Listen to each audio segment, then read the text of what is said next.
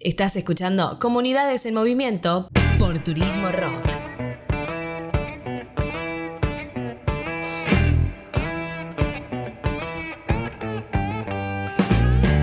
...24 horas fue lo que demoraron diputados y diputadas en Chubut... ...en deshacerse de la iniciativa popular que buscaba prohibir la megaminería en la provincia.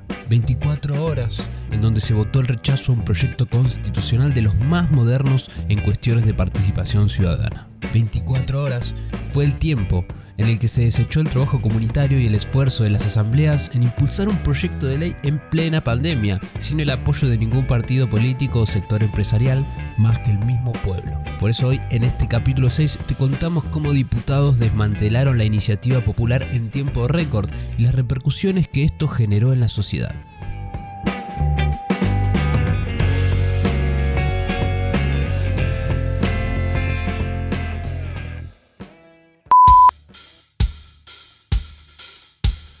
El 5 de mayo de 2021 la Comisión de Recursos Naturales advertía lo que ya podía suceder, optando por el dictamen negativo de la iniciativa popular o proyecto de ley número 129. Ya días previos a la pauta oficial estaban llevando adelante una campaña de demonización y desprestigio. Lo llamativo es que en los meses anteriores nunca ninguno de estos medios se dedicó a ni siquiera mencionar la iniciativa, pero ahora se hicieron eco de los argumentos de los asesores políticos y mineros. Al día siguiente, 6 de mayo, directamente se votó el rechazo de dicho proyecto sin la posibilidad de diálogo ni tampoco de oír a quienes lo impulsaron como sí sucedió con el proyecto de zonificación o número 128. 13 diputados votaron a favor del rechazo del proyecto, 12 votaron en contra y 2 se abstuvieron.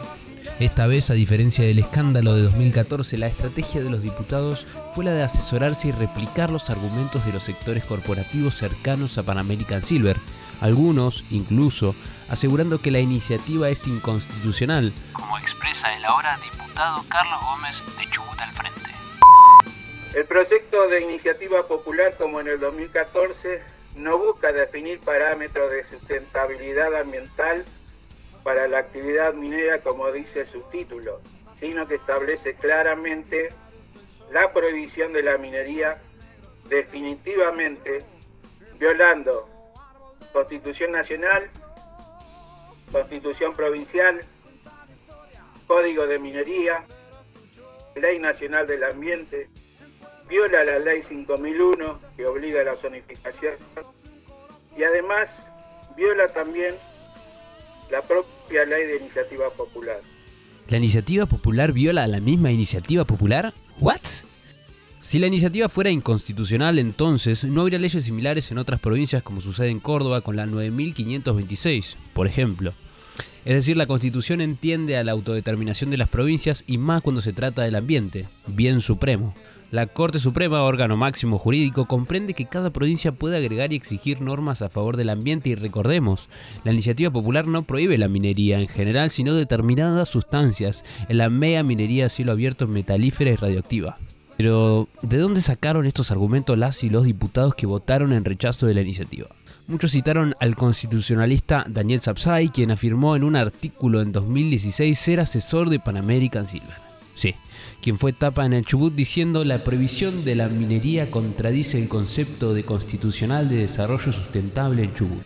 Nos preguntamos entonces, ¿Sapsay asesoró a los diputados como constitucionalista o como funcionario y asesor de Pan American Silver? Veamos qué tiene que decir al respecto el abogado ambientalista Enrique Viale en la primera jornada del foro por la iniciativa popular que organizaron la Unión de Comunidades de Asambleas Chubutenses. Como Daniel Sapsay, diciendo que es inconstitucional la iniciativa popular. Porque eso es lo que dijo, ¿no? Que la iniciativa popular es inconstitucional, bla, bla, bla. Bueno, Daniel Sapsay trabaja para American, para Pan American Silver. ¿Ustedes sabían eso? Que él es asesor de Pan American Silver. Eso se dijo en la tapa de los diarios, Pablo, eso estaba. O sea, decía el asesor de la Pan American Silver dijo, o decía el constitucionalista. Esto es muy importante, porque después los diputados tomaron eso. Cuenta esto. Fue todo armado, digitado, toda la misma semana, tapa del diario el, abogado de la empresa, Daniel Sapsay, el abogado de Pan American Silver, diciendo es inconstitucional, diciendo disparates además. No solo disparates jurídicos, que eso podría ser cuestionable y uno podría eh, discutiendo, sino diciendo que Aluar estaba en... Todas esas cosas que fueron diciendo que una diputada, ustedes lo saben, no pudo defender ni mínimamente eh, cuando le preguntó un periodista eh, en, una, en una importante radio de Chubut, le preguntó, ¿qué artículo usted, o qué inciso de la... Alto y alto y spoiler, eso luego lo vamos a tocar. Otro de los argumentos que los diputados manifestaron fue que la iniciativa dejaría sin trabajo a cientos de sectores de la industria. Llegaron a decir inclusive que dejaría sin trabajo a petroleros y a trabajadores de aluar. Claramente estos argumentos buscan demonizar y desinformar y sepan ustedes que es muy común que estos lobbies intenten generar temor en la población con estas palabras. Veamos entonces cómo los mismos funcionarios repiten sin cesar estos argumentos aún sin comprenderlos diputada Gabriela de Lucía en el programa Nos sobran los motivos de la 100.1 de Comodoro Rivadavia. Entiendo que están por una causa y luchando una causa que respeto totalmente, pero no les mientan, que no les mientan, Virginia.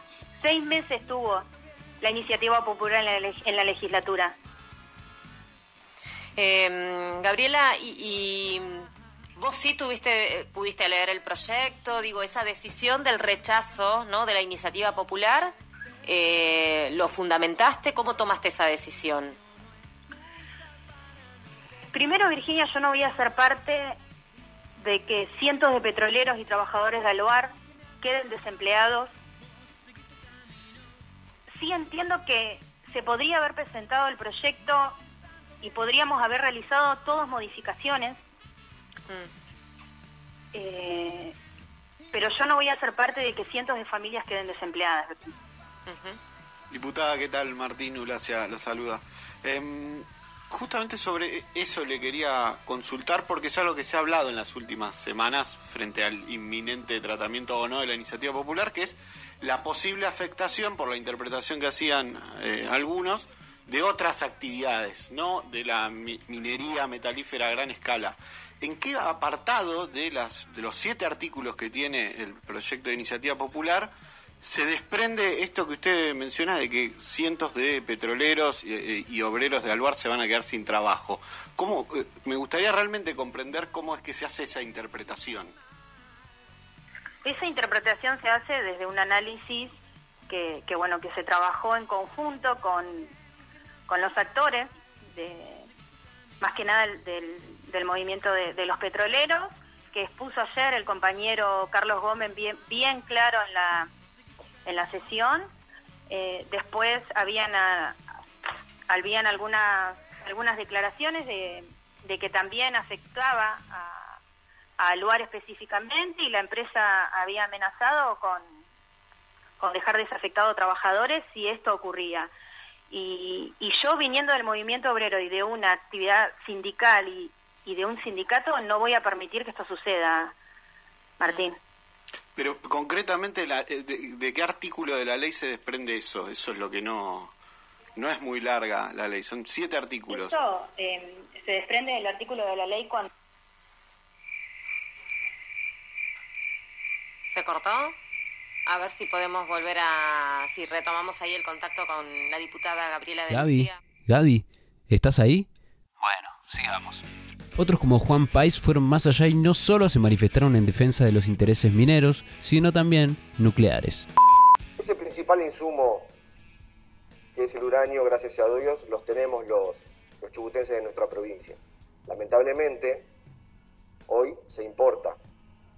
Un país que carece de dólares importa un recurso que poseemos los chubutenses, que podría explotarse que podría generar puestos de trabajo y riqueza, y riqueza en la provincia de Chubut.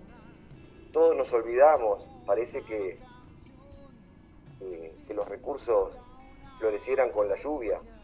Y no, señor presidente, en esta provincia lo que hay que debatir es cómo se genera riqueza, cómo se agrega producción, cómo creamos puestos de trabajo.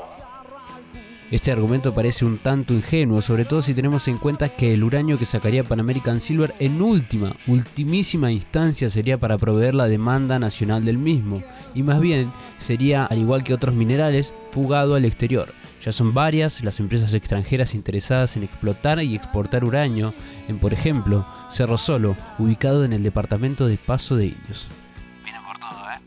La sesión virtual también dejó otras joyitas, como la intervención del diputado Sebastián López, más conocido como diputado 100 lucas por su aparición en un video filtrado, fumando un habano y pidiendo 100 lucas verdes por hacer rosca política y abrir puentes entre el gobierno y las empresas mineras aproximadamente en el año 2018.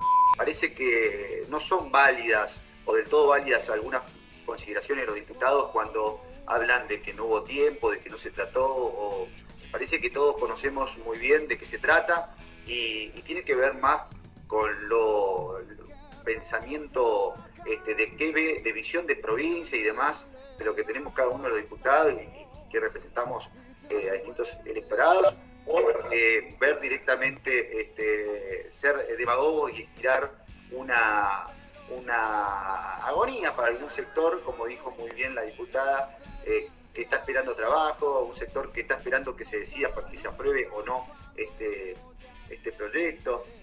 Eh, también coincido con la, diputada Rosana Artero, en donde la palabra de los diputados está evaluada. Eh, hay algunos diputados que han entrado en una lista, por ejemplo, y, y hoy están enfrente. Claramente está muy evaluada. Ay, diputado, si hubiese tenido un mínimo de dignidad se hubiese abstenido de la votación, pero no como fiel figurita y opereta, votó en el recinto en contra de la iniciativa y a favor del lobby. Bueno, no nos extraña. De verdad que acá la realidad supera la ficción. Y si ya había bronca popular por todo lo vivido en Chubut, no solo durante los últimos meses, sino también en los últimos años, el rechazo a la iniciativa terminó por dinamitar la protesta social. Ante el silencio de los funcionarios provinciales, se procedió a cortar las rutas 3 entre Leu y 40 en la comarca andina. A su vez, se llevó adelante la toma de municipios en Esquel y Lago Pueblo, a esto le sucedieron días ininterrumpidos de movilización en todos los puntos de la provincia. Después de días de movilización en toda la provincia donde el pueblo mostró su fortaleza y dignidad ante la falta de representatividad de la clase dirigente, el ministro de Seguridad, Federico Mazzoni, decidió desalojar la Ruta 3 de manera no muy legal, digamos, con un mega operativo donde involucró policía montada, agentes en motocicletas, canes adiestrados y unos 170 efectivos interviniendo el corte de la Ruta 3 a las 3 y media de la mañana.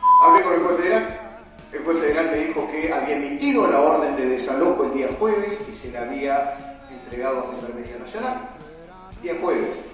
Yo hablé el día sábado, eh, que todavía no se había llevado a cabo. Hablamos con la gente de Gendarmería, el cual nos dijo que, creo que lo hizo público en un medio, que si bien él sabía de que no estaba dando cumplimiento a la norma, no lo podía hacer porque no tenía elementos necesarios y demás que tampoco nos había convocado. Yo quiero aclararles algo, sin ánimo de atacar otra fuerza con la cual nosotros en forma permanente venimos trabajando o venimos intentando de que nos apoyen y apoyarnos. Pero ¿por qué decimos ilegal? Principalmente porque la jurisprudencia de desalojar la Ruta 3, Ruta Nacional, correspondía entonces a una fuerza nacional, como por ejemplo Gendarmería. En menos de 24 horas de este mega operativo, las críticas del Ministerio de Seguridad de la Nación no se hicieron esperar. En un comunicado, calificaron al operativo de Mazzoni como totalmente desproporcionado, lo acusaron de resolver los conflictos a través de la violencia y la presión física, y también aseguraron que se podría haber utilizado estos mismos recursos para cuidar al presidente luego de los incidentes en marzo en su visita al Lago Pueblo. Antes de terminar este informe en forma de podcast, me gustaría compartir un audio que proviene del corte de la Ruta 40 todavía vigente, en donde camioneros, en lugar de enojarse con las y los asambleístas presentes en la ruta, comprendieron que la lucha es una sola, dando un mensaje de solidaridad. Acá en estos momentos la gente de acá de, la, agrupación acá antiminera, ante la minería, eh, por una cuestión humanitaria nos está dejando pasar a nosotros, los camiones están habilitando por no sé si por media hora o una hora el paso para que podamos pasar los camiones que estábamos clavados en el hoyo. Y me supongo que será en Bolsón por ahí también. Pero eh, ya quiero recalcar que ningún político, ningún funcionario se hace cargo de nada, ni vino a poner la cara, ni a hablar con ellos, ni nadie. Ni Arcioni, ni el ministro de Seguridad, ni el intendente de pueblo, ni el viceintendente, nadie. Lo único acá arreglamos entre nosotros, entre la gente que está en el corte y nosotros los camioneros. Lo demás que no se haga cargo nadie en esto. No nadie que se vamos haga pelear cargo. entre Y no nos vamos a pelear entre nosotros por Vamos. esta manga de parásitos que están allá arriba. Ahí está. Somos todos laburantes nosotros. Y apoyamos la lucha antiminera. Vamos, Apoyamos la lucha vamos. antiminera. Gracias a ustedes, se lo agradecemos de todo corazón. Igual Gracias. a ustedes les agradecemos toda su solidaridad todos estos días que estuvieron parados. Muchas gracias. No, gracias a ustedes. Está claro que las y los diputados allí presentes defienden intereses económicos y políticos cercanos al extractivista y por el contrario criminalizan al pueblo que los puso allí. Tratarán el tema de la zonificación antes o después de las elecciones. Lo cierto es que en Chubut la realidad supera a la ficción y se vive una realidad similar a otros lugares del mundo, donde los gobiernos en supuesta representatividad toman medidas totalmente antipopulares. ¿Estamos en una crisis democrática y representativa? ¿Qué relación tiene que ver esto con los modelos de subdesarrollo que nos condenan a ser exportadores de materia prima a base del saqueo en el engranaje mundial de la División de Internacional de Trabajo? Son todas reflexiones que hacemos. Chubut está en alerta y no dejará de estarlo, no mientras el proyecto de zonificación siga la legislatura, esperando el momento oportuno de ser tratado entre tablas. Les deseo una muy buena semana de lucha, hasta la próxima. Comunidades en Movimiento, segunda temporada. El podcast que te cuenta lo que sucede en Chubut, donde la realidad supera la ficción.